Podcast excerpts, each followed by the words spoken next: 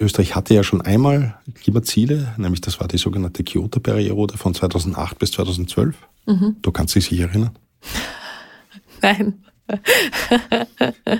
dann kam ja ein neuer US-Präsident und der hat dann eben im Jahr 2000 eben nicht Al Gore geheißen, sondern George Bush. Bush. Daran kann ich mich sogar erinnern.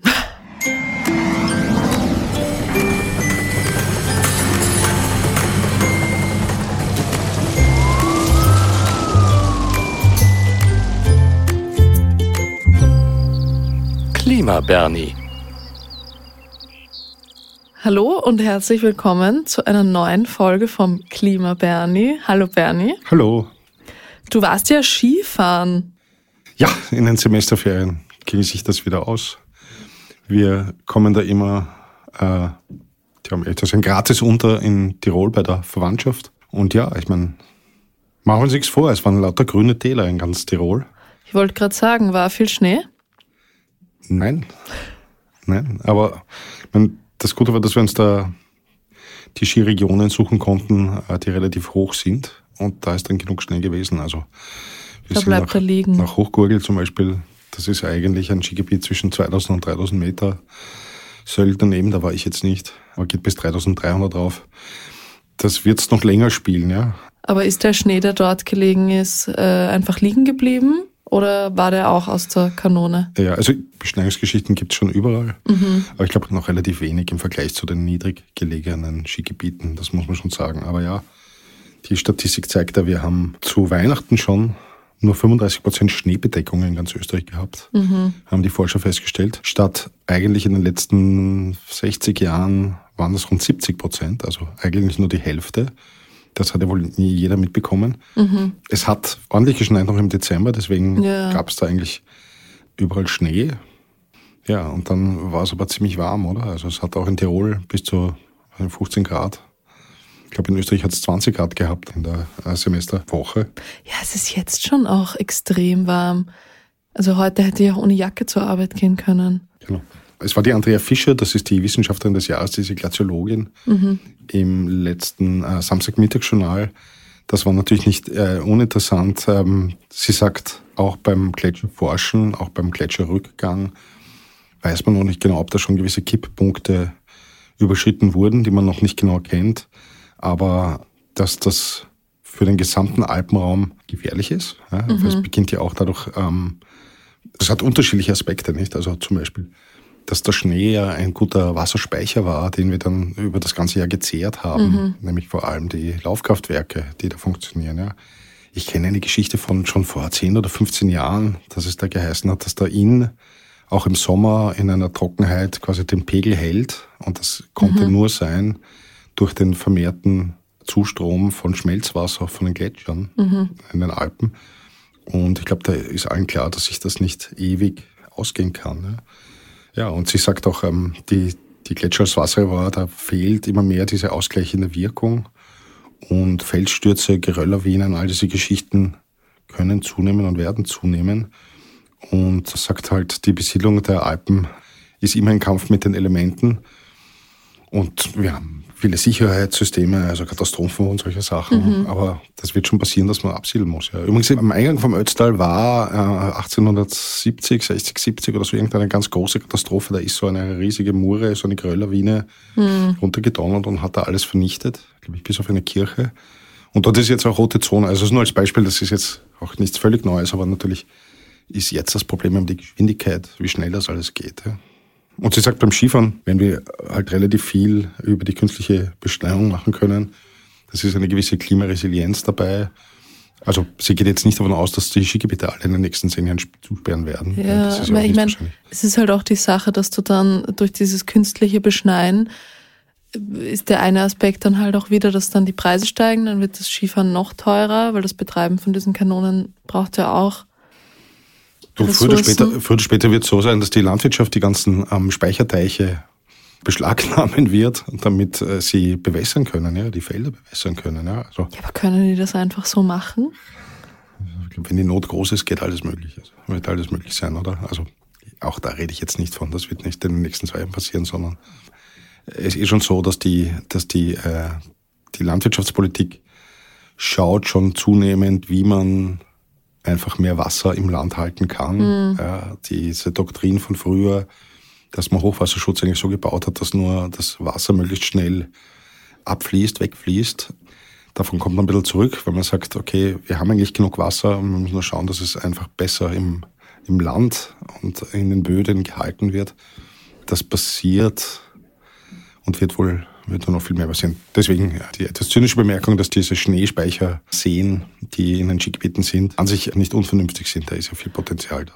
Und woher kommt das Wasser jetzt für diese Beschneiungsanlagen? Das ist eine gute Frage. Ich weiß nicht, ob es hinaufgepumpt wird oder ob das eigentlich natürlich sozusagen entsteht. Mhm. Aber ich nehme schon an, dass sie, dass sie hier künstlich sozusagen schauen, dass diese Becken alle voll sind, wenn die Saison beginnt, damit man einfach genug Schnee hat. Ja. Aber das Interessante ist eben, dass die Frau Fischer gesagt haben, dass es möglich ist, sozusagen, dass man auch in den Alpen mit den Gletschern, dass da gewisse Kipppunkte überschritten wurden, von denen, die man noch gar nicht wirklich kennt. Ja. Mhm. Weil die andere große Geschichte in der Woche war ja wohl ähm, die Geschichte mit dem äh, Golfstrom. Hast du die mitgekriegt? Habe ich nicht mitgekriegt, ne? Also Madrid ist auf der Höhe von New York. Mhm. Und New York ist ähm, zumindest um drei Grad kälter, weil die eben keinen Golfstrom haben. Wir mhm. leben davon, dass es äh, hier Strömungen gibt in den Weltmeeren, die wirklich in einer ganz großen Zirkulation sind. Und ein Teil davon ist eben, dass im Golf, mhm.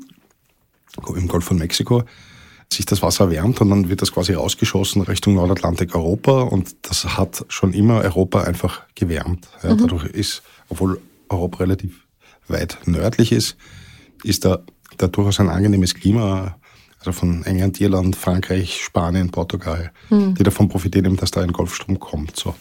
Jetzt gab es schon vor Jahren vom PIC, das ist das Potsdam Institut für Klimafolgenforschung, vom Stefan Rahmsdorf, eben Studien, dass die Gefahr besteht, dass dieser Atlantikstrom abnimmt. Mhm. Und zwar, das ist einer der ganz wichtigen Kipppunkte, die wir im System haben. Also was passiert? Dadurch, dass Grönland, sprich an der Westküste des Atlantiks, immer stärker abschmilzt, und das ist ein riesiger Eisschild, der dort ist, ja, kommt vermehrt Süßwasser in den Atlantik. Und dieses Süßwasser stört den Golfstrom, der, der die warme, das warme Wasser und damit die warme Luft ja nach Europa bringt. Das ist so. Und okay, warte, aber dadurch wäre ja, es wird wärmer, die Gletscher schmelzen, dadurch kommt Süßwasser in den Atlantik, dadurch geht die warme Luft vom Golfstrom verloren. Nicht, nicht die warme dann Luft, dadurch nicht wieder kälter? Genau. Okay, also es wird wärmer und also, in weiterer Folge wird also, es dann kälter. Also die Gefahr, ja, die die Forscher hier äh, eben ansprechen, schon seit Jahren, mhm. ist, was ist, wenn der Golfstrom versiegt, wenn der nicht mehr bis nach Europa kommt? Mhm. So, und jetzt haben äh, holländische Wissenschaftler, die das natürlich auch massiv interessiert, äh, das Thema, ähm, haben den niederländischen Supercomputer da anzapfen können, also für sechs Monate lang rechnen lassen können, weil sowas ist alles andere als trivial. Und die sind zum Schluss gekommen, dass das sehr wohl passiert und, und sie können nicht sagen, wann wirklich der Golfstrom aufhört. Aber Sie sagen eben, die Chance ist nicht null. Und das finde ich schon genug, oder? Mhm. Ja, und was wird da passieren? Es wird passieren, dass, und da gibt es halt die, un, die, die unglaublichsten Berechnungen, dass Europa jedenfalls kälter wird, ja, dass eigentlich mhm. eine Eiszeit droht, obwohl wir eine Klimawärmung haben. Das mag jetzt absurd klingen, ist aber hat aber eine gewisse Logik einfach, wenn wir schauen, wo sind wir eigentlich geografisch und wie sind wir bis jetzt gewärmt worden. Und wenn das alles nicht mehr ist, wären das natürlich massive Auswirkungen. Das wäre jetzt nicht nur für England, Irland und die gesamte Atlantikküste Europas, sondern das wird sich natürlich auch auf uns und auf das kontinentale Klima auswirken, und zwar mhm. massiv. Ja. Ja, also es wird einfach aus dem Gleichgewicht gebracht. Zuerst wird es dann zu warm und in weiterer Folge wird es dann zu kalt, oder wie? Genau, genau. Ja. Also ich will das jetzt auch nicht überstrapazieren. Ja. Es ist, ich glaube, es ist eine Gefahr, die da ist, die groß ist. Mhm. Ja. Ähm, die, das passiert jetzt nicht morgen oder übermorgen, aber die Forscher gehen schon davon aus, dass die Gefahr quasi jedes Jahr auch zunimmt. Ja? Jedes Jahr, wo wir den Klimawandel äh, nicht unter Kontrolle kriegen. Und mhm. wir, das schaut noch lange nicht so aus, als wenn mhm. wir es äh, unter Kontrolle kriegen. Was man auch dazu sagen muss, also wir haben schon gesprochen äh, über die Kipppunkte bei den Gletschern. Ja, dass hier sozusagen der, der Point of No Return schon erreicht wurde. Das heißt, dass die Gletscher abschmelzen und wir können wirklich gar nichts mehr machen. Mhm. Wo die Professor Fischer eben sagt, es kann sein, dass wir das schon haben. Das Problem mit dem Golfstrom wäre wieder so ein Kipppunkt. äh, also Kippelement, wie auch immer man sagt. Ja. Beim Kipppunkt geht es darum, dass die Wissenschaft sagt, das sind einfach, wenn die Gegebenheiten gegeben sind, wie eine Vase, die auf einem Tisch steht und die ich immer mehr sozusagen zum Tischrand schieben kann, irgendwann ist der Punkt erreicht, wo sie einfach fällt. Und mhm. da kann man dann gar nichts mehr machen. Ja. Das ist der Wahnsinn an den Kipppunkten. Nur, wenn man sich genau anschaut, dann sind das tatsächlich die zwei genannten jetzt nur zwei von zwölf oder 15 Kipppunkten, die wir, vor denen wir wirklich stehen. Ja. Da geht es um das sommerliche arktische Meereis, also das am Nordpol ist, mhm. ähm, dass das ganz verschwinden kann. Wenn es ganz verschwindet, dann hast du viel weniger Reflexionsfläche für Und das Sonnenlicht. Nein, nein. Nein? Nein. Das ist, ja, das ist der einzige schöne Irrglaube. Am Nordpol schwimmt das Eis. Da ist keine Landmasse. Am mhm. Südpol ist es ganz anders. Am Südpol ist eine riesige Landmasse. Und das Eis, das drauf ist, das, das abschmilzt, das sorgt wirklich für eine Erhöhung des Meeresspiegels. Das ist wie beim Whiskyglas mit Eiswürfeln. Äh, du kannst das Glas eigentlich nicht so voll machen, dass es übergeht, äh, weil es ihm schwimmt ja, und dann auch gleich viel verdrängt. Ja. Das nicht. Aber alle anderen Eisschilde, die wir haben, also Grönland, äh, Südpol oder die großen sind natürlich auch im Himalaya, wenn die abschmelzen, sozusagen, dann, dann also dann steigt der Meeresspiegel beträchtlich. Mhm. Wenn alles Eis schmilzt, gibt es ja die schöne Geschichte. Sollte mal alles Eis wirklich abgeschmolzen sein, dann steigt der Meeresspiegel um 66 Meter. Da ist Österreich noch immer dann nicht betroffen davon. Ja. Aber ähm, da gibt es ganz viele Messungen und auch Landkarten, wie die Welt dann aussehen würde. Man muss schon ehrlich sagen, da ist Norddeutschland nicht mehr vorhanden, die Niederlande nicht mehr vorhanden. Ja, ähm, ja Teile von England, von Irland und so weiter und so weiter. Also das muss klar sein. Und es wird wohl passieren, ja. Also wie gesagt, dieser Rückkopplungseffekt mit dem Nordpol, mit dem äh, arktischen Meereis, das ist auch nicht uninteressant. Also einfach, wir haben jetzt diesen Albedo-Effekt, dass die Sonne drauf scheint und wenn es Eis ist, wenn es Schneedecke ist, wenn Eis ist, mhm. dann äh, wird das reflektiert wieder ins Weltall. Wenn das Eis weg ist, dann ist das relativ dunkle Meer und das sich einfach nur erwärmt, und zwar massiv erwärmt. Und ich kann mich erinnern, ich habe vor ein paar Jahren einmal äh, im Sommer mit einer wichtigen Klimaforscherin gesprochen, die gerade auf einem Forschungsschiff war im Nordpolarkreis. Mhm. Und sie hat gesagt, ja, sie war gerade im Meer schwimmen. Also, das passiert schon lange, ja. Auch in Grönland ist kilometerdicke Eisdecke, die massiv schnell abschmilzt, ja. Noch viel mehr Eis ist im westantarktischen Eisschild, also am Südpol. Mhm. Dann eben der vierte Punkt war eben dieses Alarmen der atlantischen thermohalinen Zirkulation, also sprich des Golfstroms. Golfstrom ist natürlich sehr unwissenschaftlich gesagt. Ja. Dann haben wir noch eine Befürchtung, dass diese indischen Sommermonsunregen, dass die irgendwie zusammenbrechen können, also einfach nicht mehr stattfinden. Mhm. Und das ist aber eigentlich der einzige Regen, der irgendwie diesen indischen Subkontinent da erwischt und das aber, da kommt dann auf einmal relativ viel runter, nicht? Also ja. auch da wissen wir vom, von vor zwei Jahren, hat dieser indische Monsun vor allem in Pakistan plötzlich in gewissen Regionen, glaube ich, die sieben- oder achtfache Regenmenge gebracht. Mhm. Das kann man sich nicht Aber vorstellen. ist dann der Boden dort nicht äh, so ausgetrocknet, dass es nicht mehr aufnehmen kann? Genau, das war einfach nur eine riesige Überschwemmung und äh, das, glaube ich, haben wir schon mal hier erwähnt. dass Pakistan hatte im, im 22er eine Hitzewelle, also Hitzewelle heißt 50 Grad. Dann kam dieser Monsun, der nicht aufgehört hat und unglaubliche Regenmassen gebracht hat. Das, das glaube ich, zwei Drittel des Landes standen unter Wasser. Und dann hat der Monsun aufgehört und es war wieder eine Hitzewelle mit 50 Grad. Also ja. da lebt mal, ja. Äh, einfach nur, dass man versteht, dass das ist, ja. Das westafrikanische Monsunsystem ist genauso, also sprich in Westafrika. Äh, wir wissen, eine sehr dicht besiedelte Region, Ghana und so weiter. Auch da besteht die Möglichkeit, dass der Monsun einfach so nicht mehr kommt ja, Veränderung auf die Sahara, auf die Sahelzone sogar. Ja. Da sagt man, das wäre sozusagen ein, ein positiver Effekt, den diese Kipppunkte, diese Kippelemente auslösen könnten. Der könnte die Wüste etwas mehr Regen abbekommen und begrünt werden, wenn sich das so massiv verschiebt. Ja. Wissen wir nicht. Ja. So, dann noch als letzte zwei Kipppunkte, die, wissen wir eh, ist der Regenwald, die tropischen Regenwälder dass durch die Abholzung einfach diese natürliche Geschichte, dass, dass jeden Tag dort Regen fällt, es ist ja der Regenwald, mhm. dass das plötzlich aufhören kann. So wieder eine erschreckende Geschichte. Und ja, und der letzte war genau der Rückgang der borealen Wälder. Die borealen Wälder sind alle nördlichen Wälder. Also bei uns ist das Finnland, Schweden, Norwegen, aber eben vor allem Kanada. Ja. ja, so schauen wir aus. Das heißt, die nördlichen Wälder würden einfach austrocknen. Genau, also wir haben das ja auch letztes Jahr gesehen, dass in kürzester Zeit hier wahnsinnig große Regionen dieser borealen Wälder einfach ähm, verbrannt sind. Ja. Und die sind dann wirklich weg. Und das hat man gespürt äh, im Vorjahr bis New York City, diese Rauchschwaden. Und die hat man natürlich auch aus dem Weltall beobachten können und so. Mm. Und ja, dort brennt ja. Das passiert übrigens auch in, in Zentralafrika, auch dort brennen immer wieder die Wälder. Äh, kriegen wir halt kaum mit, weil, weil Afrika und Afrika interessiert ja hier leider niemand. Ja. Bernie, was können wir dagegen tun? Können wir etwas dagegen tun? Naja, also, wir sind im Jahr 2024. Wir haben jetzt Februar. Wir wissen, das ist ein super Wahljahr auf der ganzen Welt und auch in Österreich.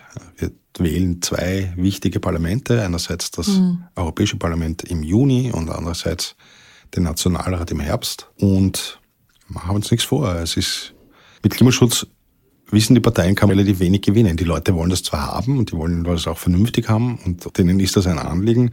Aber äh, es ist, glaube ich, auch einfacher, mit Populismus zu gehen und sagen, mhm. ja, aber wir, uns, uns kleine Österreicher, wir sind genau mal für 0,2 Prozent der weltweiten Emissionen mhm. verantwortlich. Also ja, das ist es nicht ist, Wahlkampfthema Es ist wurscht, was wir machen und selbst wenn wir, auch dieses Argument wird sicher kommen im Wahlkampf, selbst wenn Österreich morgen keine Treibhausgasemissionen mehr in die Atmosphäre schießt, würde sich relativ wenig ändern. Mhm. Das stimmt. Man muss aber dazu sagen, wenn alle Staaten auf der Erde, die weniger als ein Prozent für den weltweiten Treibhausgasausstoß tun, genauso eine Position einnehmen würden, so quasi, also es ist wurscht, was ich mache, mhm. wird das nicht klappen. Und der Stefan Rahmsdorf, auch vom PIC, vom Potsdam Institut für Klimafolgenforschung, hat mir mal gesagt, naja, er ist deutscher Bürger, er zahlt Steuern, sein Steuerbeitrag zum Bundesbudget ist so verschwindend gering, dass sich das ja eigentlich gar nicht auszahlt. Da könnte mhm. man sich auch zurücklehnen, sagt er, und einfach nicht mehr zahlen. Nur so funktioniert das natürlich nicht. Ja. Mhm. Also jeder muss seinen Teil beitragen und ich erwähne dann immer, dass wir zudem noch eine historische Verantwortung haben. Also die ganze Welt zeigt nicht ganz zu Unrecht auf uns und sagt, ihr habt euren Wohlstand in Europa, in den USA, überhaupt in den westlichen Industrienationen zu einem guten Teil natürlich den fossilen Energieträgern äh, zu verdanken. Mhm. Wir dürfen das jetzt nicht mehr machen, mhm. weil wir sonst draufgehen alle. Also müsst einerseits ihr in den westlichen Industrienationen schneller reduzieren und andererseits äh, uns, die wir noch nicht so weit entwickelt sind, ähm, helfen, auch finanziell mhm. helfen. Nicht, da gab es dieses schöne Beispiel mit dem Radweg in Chile, der von der deutschen Regierung mitgezahlt wurde. Da geht es, glaube ich, um 35 oder 40 Millionen Euro, also relativ viel Geld. Mhm. Und dass das irgendwie vor allem in Deutschland für die AfD völlig unverständlich ist und natürlich eine bodenlose Freche, dass sie das überhaupt gemacht haben. Dass das im Zuge der Entwicklungshilfe natürlich passiert und passieren muss und durchaus vernünftig ist, ist natürlich, steht auf einer anderen Karte. So, also, die Frage war, was machen wir? Wir können, glaube ich, festhalten, wir machen noch immer zu wenig. Das mhm. ist klar. Ich merke auch, dass es immer schwieriger wird. Also ich überlege derzeit als Familie mir ein Elektroauto zu kaufen und muss halt feststellen, die Elektroautos, die irgendwie familientauglich wären und auch halbwegs langstreckentauglich, die kosten einfach das Doppelte von den Verbrennern. Mhm. Von den gleichen, ja. Neu so und so gebraucht ist das noch irgendwie schwierig einzuschätzen, was das heißt und wie das ist und so. Aber ich merke, wie wahnsinnig schwierig das ist, weil ich spüre ein immer komisches Gefühl, wenn ich an eine Tankstelle fahren muss. Hm. Ich weiß ja eh, du hast kein Auto. Nein, ich habe kein Auto. Bin mit den Öffis unterwegs. Ja. Boop, boop. Und wir sind natürlich in Wien, äh, sind wir ja praktisch nicht beim Auto unterwegs, das ist auch klar. Hm. Ich so und so nicht.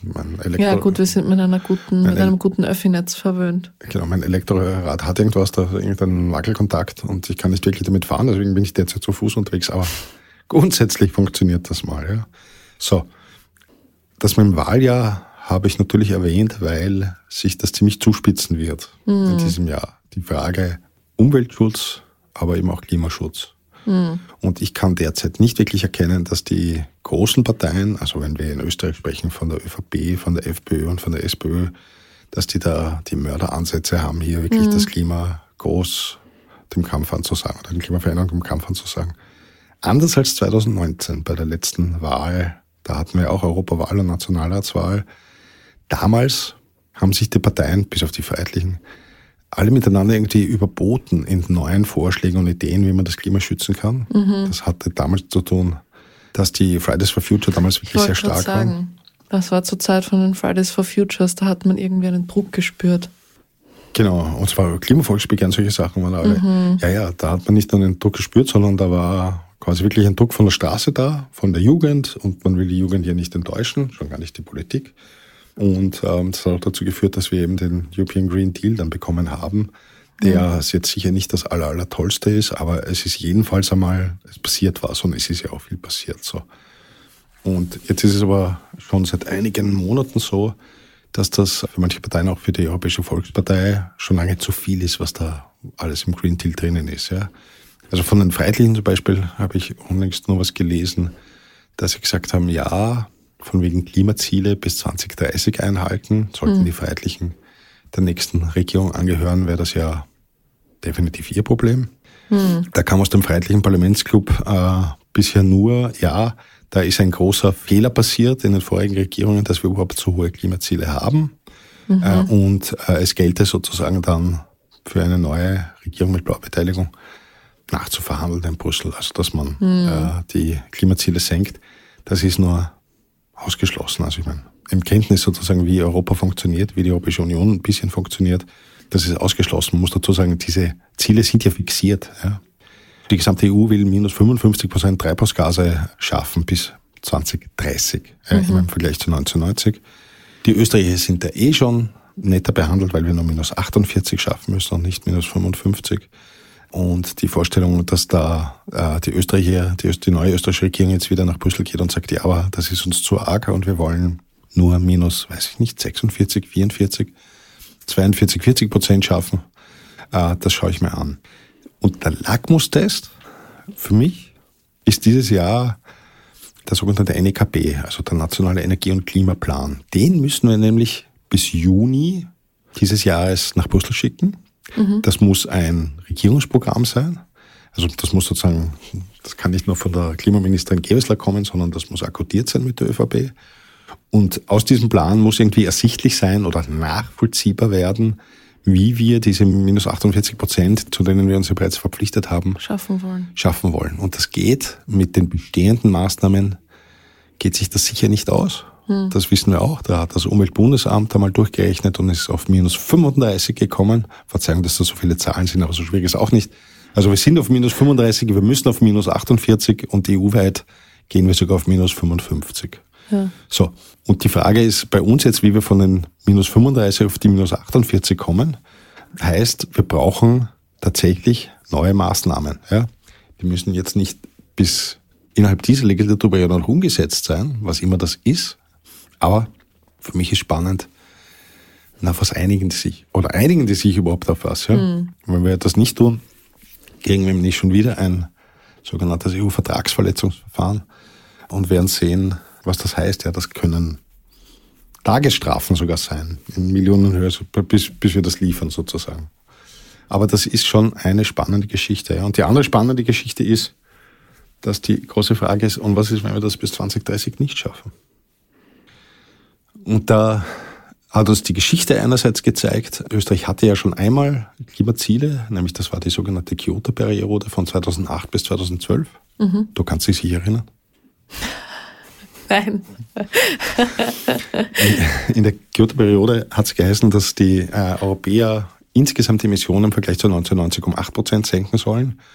Damals war auch die USA und Japan dabei. Die Japaner haben es auch gemacht, die Amerikaner haben es nicht gemacht, aber nur weil beschlossen wurde das 1998 und dann kam ja ein neuer US-Präsident und der hat dann eben im Jahr 2000 eben nicht Al Gore geheißen, sondern George Bush. Bush.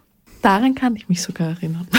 Genau, und die, die hat das natürlich wenig interessiert. Die, da kam es auch von der Regierung, kamen dann Ideen, eben diese Geschichten mit, äh, wir müssen Quadratkilometer große Folien ins Weltall schicken, äh, mhm. also zwischen Sonne und Erde, so dass wir die Sonneneinstrahlung reduzieren. So, so einen Wahnsinn. Ja. Mhm. Also der ist dann irgendwie ventiliert worden, das andere ist alles nicht passiert. Ja, ja die Kyoto-Periode, da hat Österreich eben auch wieder, da gibt es dieses, diesen Begriff des Burden Sharings. Das heißt, es gibt für die EU immer ein Gesamtziel und dieses Gesamtziel wird dann aufgeteilt auf die Mitgliedstaaten, was das mhm. wirklich für die, für die Mitgliedstaaten heißt. Und für Österreich ist damals, glaube ich, minus 13 Prozent rausgekommen, statt minus 8. Also wir sollten deutlich mehr machen. Warum ich immer das jetzt passiert ist, das ist jetzt nicht so wichtig. Tatsächlich ist, wir haben es nicht geschafft und es hat uns dann gut und gern 450 Millionen Euro gekostet, die wir ausgeben mussten in irgendeiner Form im Ausland für Klimaschutzprojekte, um uns quasi diese Verschmutzungsrechte einzukaufen. Hm. Aber das heißt, Burden Sharing bedeutet, dass alle ihren Beitrag leisten müssen, aber wenn jetzt ein Land die Ziele verfehlt, muss nur dieses Land. Also Nein, auf Weltebene, dafür, auf, auf, dafür zahlen. Auf UNO-Ebene ist es so, dass äh, Europa immer nur als Einheit gesehen wird. Also da gibt es okay. keine einzelnen Staaten, sondern das heißt, immer nur. müssen dann alle dafür zahlen, wenn ein Land die Ziele verfehlt. Genau, also das muss man sich dann anschauen. Ein Zahlen auf, Europa, auf Weltebene gibt es gar nicht, sondern gäbe es innerhalb der Europäischen Union. Wir geben uns verpflichtende Klimaziele, anders als alle anderen Staaten, muss man dazu sagen. Also die 2030er-Ziele, die sind innerhalb der EU verpflichtend und fix und, äh, und quasi mit Strafen vorgesehen. Äh, auf Weltebene geht das natürlich nicht. Es gibt keine UNO-Polizei, die irgendwo einreitet und dann irgendwie Geld beschlagnahmt, wenn das nicht passiert. Also mhm. da muss man schon ein bisschen aufpassen. Wobei, einen Haken hat das Ganze schon noch. Es ist nicht so, dass wir wirklich wissen, was 2030 passiert oder 2029, wird ja schon davor evaluiert, wenn die Staaten ihre Klimaziele nicht schaffen. Diese, wenn mhm. wir insgesamt nicht auf diese minus 55 Prozent kommen. Und es ist so, dass es einerseits so ist, dass es möglicherweise in der, innerhalb der Europäischen Union Verschmutzungsrechte kaufbar sind von anderen Staaten. Also die Dänen haben vor, ihre Ziele überzuerfüllen und könnten dann quasi ihre Emissionen, die sie quasi zu viel eingespart haben, äh, für gutes Geld verkaufen. An andere Staaten. An andere Staaten, genau. Hm. Genau. Ja. Auch die Wirtschaftskammer empfiehlt es bereits dem Energie- und Klimaministerium, sozusagen hier einzukaufen. Die Deutschen hätten schon sehr billig eingekauft. Ist natürlich ein Wahnsinn, weil wir Dadurch ersparst du dir natürlich kein Ziel. Also das heißt, die ja. Deutschen haben in der Voraussicht, dass sie ihr Ziel nicht erreichen werden, jetzt schon begonnen, eingekauft. Ein, bisschen eingekauft. Ja. Wie viel kann mhm. ich dir nicht sagen, weil das ein ziemlich intransparentes System ist. So. Aber die Wahrscheinlichkeit, dass es... Das ist ja irgendwie auch irrsinnig. Naja, wenn wir insgesamt die Ziele schaffen, ist das ja noch irgendwie machbar und wäre okay. Ja. Problematisch ist es eben, ähm, was ist, wenn, und das ist die mit einer sehr hohen Wahrscheinlichkeit behaftet, was ist, wenn innerhalb der Europäischen Union einfach gar nicht genug Zertifikate von, von Staaten zur Verfügung gestellt werden, die weil andere Staaten kaufen können. Weil nicht insgesamt genug eingespart ja. wurde. Und die Antwort ist, die ehrliche Antwort ist, keine Ahnung. Ja. Also das kann dir wirklich niemand mit Sicherheit sagen. Es ist äh, einerseits hört man aus Brüssel, dass überlegt wird, dass man gewisse Projekte, die schon bei Kyoto erlaubt waren, also zum Beispiel Österreich fahrt nach Indonesien oder Österreich gibt Indonesien Geld, damit die eine Mülldeponie sanieren. Mhm. Mülldeponien können sehr viel CO2 oder auch andere Klimagase entweichen lassen. Das ist ein ziemliches Problem. Und wenn die saniert ist, dann passiert das eben nicht mehr oder nur mal zu einem geringen Ausmaß. Und die Emissionen, die dann sozusagen weniger ausgestoßen werden, konnte sich Österreich dann auf sein Konto verbuchen. Mhm. Äh, wäre eine Möglichkeit. Ja. Das, das heißt, durch Projekte, die wir genau. mitfinanzieren, genau. können wir sozusagen auch einsparen, unter Anführungszeichen. Genau. So ein System ist aber derzeit einfach nicht vorgesehen für 2030. Mhm. Es kann sein, dass sie das noch erfinden, aber wie auch immer, Sonst bleibt nur mehr für Brüssel und für die Europäische Kommission als Hüterin der Verträge die Möglichkeit äh, von Vertragsverletzungsverfahren. Das heißt, die sagen dann, Österreich, du bist einen Vertrag mit uns eingegangen, dass du deine Emissionen um 48 Prozent senkst im Vergleich zu 1990. Das hast du nicht gemacht, deswegen kriegst du eine Strafe, wie mhm. immer die dann ausschaut. Ja. Auch das wird eine spannende Frage, jedenfalls für die kommende Regierung mhm. und, äh, und die Nachfolgende. Dahinter, genau, dann auch. Mhm. Ja.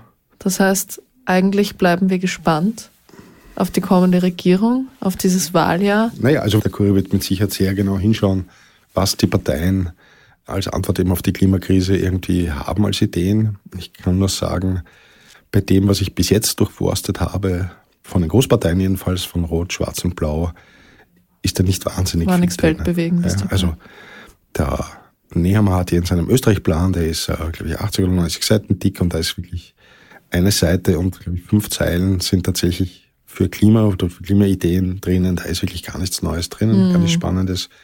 Die SPÖ hat das, was ich im Internet gefunden habe, jedenfalls ist es noch kürzer. Mhm. Das sind, glaube ich, nur fünf oder sechs Punkte. Die schauen vor allem auf einen gewissen sozialen Ausgleich bei den Klimaschutzmaßnahmen. Ja. Ich muss aber auch sagen, ich habe die Julia Herr vor dem Sommer interviewt, die ist ja jetzt, glaube ich, in Babypause. Die Julia Heyer ist die, die Klimaschutzsprecherin der SPÖ.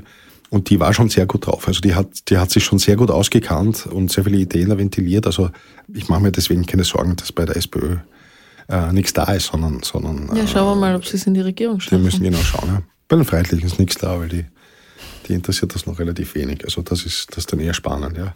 Und bei Grünen und bei Neos, wenn wir uns das noch genau anschauen, wie gesagt, das sind ja für diese Legislaturperiode, die eben noch bis in den Herbst geht, gibt es noch einige Energiekapitel, die offen sind. Mhm. Also das sind so Sachen wie das äh, Elektrizitätswirtschaftsgesetz. Ja, das ist alles so sperrig, aber so uninteressant ist das gar nicht. Da geht es zum Beispiel darum, dass derzeit die Regelung ist, ja, wenn zum Beispiel Niederösterreich ist ein absolutes Windprioritärland, also da ist ganz viel Windkraft, ja, für die Windkraftwerke, die sie bauen, ja, braucht es die Netze, braucht es vermehrt Netze und die Niederösterreicher versorgen damit ja das restliche Bundesland, inklusive Wien, einfach mit Strom. Mhm. Das Schräge ist aber, nach den derzeitigen gesetzlichen Regelungen müssen sie diese Netze als Niederösterreich selber zahlen. Und sie sagen, das ist irgendwie nicht fair, wir versorgen oder wir helfen damit ganz Österreich zu versorgen und müssen aber selber für die Netze auskommen. Das muss irgendwie besser geregelt werden. Und das regelt zum Beispiel dieses äh, Elektrizitätswirtschaftsgesetz mhm. oder ELWOG oder ELWOG heißt es ja. Dann ist offen das Grüngasgesetz. Das Grüngasgesetz finde ich auch ein sehr spannendes Gesetz, weil die Idee ist, dass wir beim Erdgas immer mehr in Österreich erzeugtes, nachhaltiges, tatsächlich grünes Methan, CH4, ähm, einfach produzieren können durch mhm. einfach Biogasanlagen. Und wir könnten immer mehr die Inverkehrbringer des Gases, also sprich Wien Energie abwärts, ja, äh, dazu zwingen, das ist die Idee davon, äh, zwingen, einen stetig steigenden Anteil von diesem Biogas einzukaufen und ins Netz einzuspeisen. Äh, auch das Gesetz hängt noch in der Koordination zwischen ÖVP Grünen. Ich glaube, gestritten wird vor allem um das Thema Strafen, welche Strafen da irgendwie kommen sollen oder nicht. Mhm. Ja. Und das Klimaschutzgesetz, da mache ich mir eigentlich keine großen Vorstellungen, dass sie das noch hinkriegen. Beim Klimaschutzgesetz würde es darum gehen, dass man genau sagt, welche Sektoren stoßen derzeit wie viel Treibhausgase aus und wie sollte der Zielpfad bei der Reduktion aussehen. Also wie soll das aussehen eben in zwei Jahren, in fünf Jahren, in sieben Jahren und so weiter und so weiter. Und nämlich auch für die Bundesländer. Die Bundesländer haben für sich genommen eigentlich keine Klimaziele. Wir haben große europäische Klimaziele, eben 2030 jetzt dann diskutiert 2040. Aber was die einzelnen Bundesländer machen, ist eigentlich nirgends geregelt. Das würde das Klimaschutzgesetz schon machen. Und es ist ja ehrlicherweise schon schräg, wie kann man den Bund immer dafür verantwortlich machen, dass die Klimaziele nicht eingehalten werden, wenn bei den Ländern ganz viel Gesetzgebung liegt, die das tatsächlich beeinflussen können. Nur ein Beispiel Energieeffizienz, ja, etwas, was bei uns sicher viel zu wenig passiert. Energieeffizienz ist nicht nur der Deckel am Topf, wenn man Wasser kocht, sondern ist zum Beispiel die Häusersanierung. Ja. Da wird mhm. noch einiges passieren. Ja. ja, und so stehen wir am Beginn eines Wahljahres. Das wird sehr spannend werden, zu sehen, wer was tut oder wer nichts tut oder wirklich gar nichts tut. Das kann halte ich alles im Bereich des Möglichen, weil wir bemerkt haben, äh, dass die wie sagt man, die Jacke viel näher ist als die Hose. Ich habe vor drei Wochen, naja, ich habe, wir haben im Kurier haben wir vor drei Wochen eine Geschichte gemacht mit der Grundidee, ich bin äh, Gaskunde, auch ich habe noch ein Brennwertgerät zu Hause und ich würde das natürlich gerne tauschen, habe aber einfach noch die finanziellen Möglichkeiten derzeit nicht, um das zu tun. Was ich aber jedenfalls nicht will, ist das Geld, das ich für meine Gasrichtung bezahle, dass das zum Schluss in Moskau landet und damit Raketen gebaut mhm. werden, die auf die Ukraine geschossen werden. Ja. Und meine Frage war dann einfach an die großen Gaskonzerne in Österreich, das sind vor allem die Landesenergieversorger, geht das bei euch? Funktioniert das? Ja, könnt, können Sie mir da was anbieten, wie auch immer, ja? Mhm. Und die Antwort war überall ziemlich unisono. So quasi, wir kaufen das Gas ja auf der europäischen Börse, da ist es vorher durch fünf Hände gegangen, wir können nicht mehr sagen, woher es kommt. Ja? Mhm. Dass das eben nicht der ganz der Wahrheit entspricht, hat die Gewessler am Anfang dieser Woche gezeigt. Da hat sie eine durchaus wütende, schnelle Pressekonferenz gemacht, weil die Dezemberdaten gekommen sind, weil wir selbstverständlich schon Messpunkte haben an den Gaspipelines in ganz Europa, äh, in ganz Österreich und daher genau wissen, wo kommt wie viel Gas rein und wie viel raus. Und für den Dezember hat sich immer gegeben, dass 98 Prozent des gesamten Gases, das nach Österreich gekommen ist, aus Russland kommt. Hm. Und da kann ja kein einziger Kunde was dafür. Ja. Ja, das ist schon wichtig, weil in den Kommentaren habe ich gesehen, unter den Artikeln haben die da irgendwie auch mich beschimpft ja, für, für die Geschichte. Aber es geht eben nicht darum, dass ich sage, du als Kunde bist schuld, sondern, sondern warum ist das eigentlich der Fall? Warum müssen diese Energieversorger das allerbilligste Gas nämlich aus Russland kaufen, wenn sie es hier an der Börse kaufen? Und es ist ja wohl möglich, dass du das auch aus Nordafrika kaufst oder aus Nordeuropa, sprich aus Norwegen. Die Möglichkeit bestünde so. Und weil das aber nicht passiert und damit der Gewessler Plan irgendwie raus aus dem Russengas grandios gescheitert ist, mhm. weil sie eigentlich auf eine gewisse Freiwilligkeit gesetzt hat, hat sie jetzt angekündigt, dass, dass, dass hier gesetzliche Regelungen kommen sollen, dass die in Verkehr bringen, also die Gasfirmen nachweisen müssen, dass das Gas, das Erdgas nicht aus Russland kommt oder mit einem stetig steigenden Anteil nicht aus Russland kommt. Das, dass das von heute auf morgen nicht passieren kann, ist klar. Ich fürchte nur, das wird im Wahlkampfgetöse einfach untergehen und wohl nicht passieren. Das werden wir wohl sehen. So ist es. Übrigens, das nur nebenbei, es gibt natürlich äh, einen Haufen weiterer sogenannter potenzieller Elemente, äh, über die werden wir aber noch mal sprechen. Wir wollen ja niemand, wir wollen ja niemand hier überfordern. überfordern ja. Gut, dann danke für heute, Bernie. Und wir sehen uns das nächste Mal. Dankeschön, Clara. Das war's für heute vom Klima Bernie mit Bernhard Gaul und mir, Clara Sautner. Wenn euch der Podcast gefallen hat, abonniert uns auch auf Apple Podcasts oder Spotify. Vor allem aber erzählt euren Freunden von uns. Und wenn du noch nicht genug vom Klima Bernie hast, schau doch auf unseren Social Media Kanälen vorbei. Da kannst du uns nicht nur hören, sondern sehen. Klima Bernie ist ein Podcast des Kurier, Ton und Schnitt von Dominik Kanzian, produziert von Elias Nadmesnik und Lena Hemmetsberger.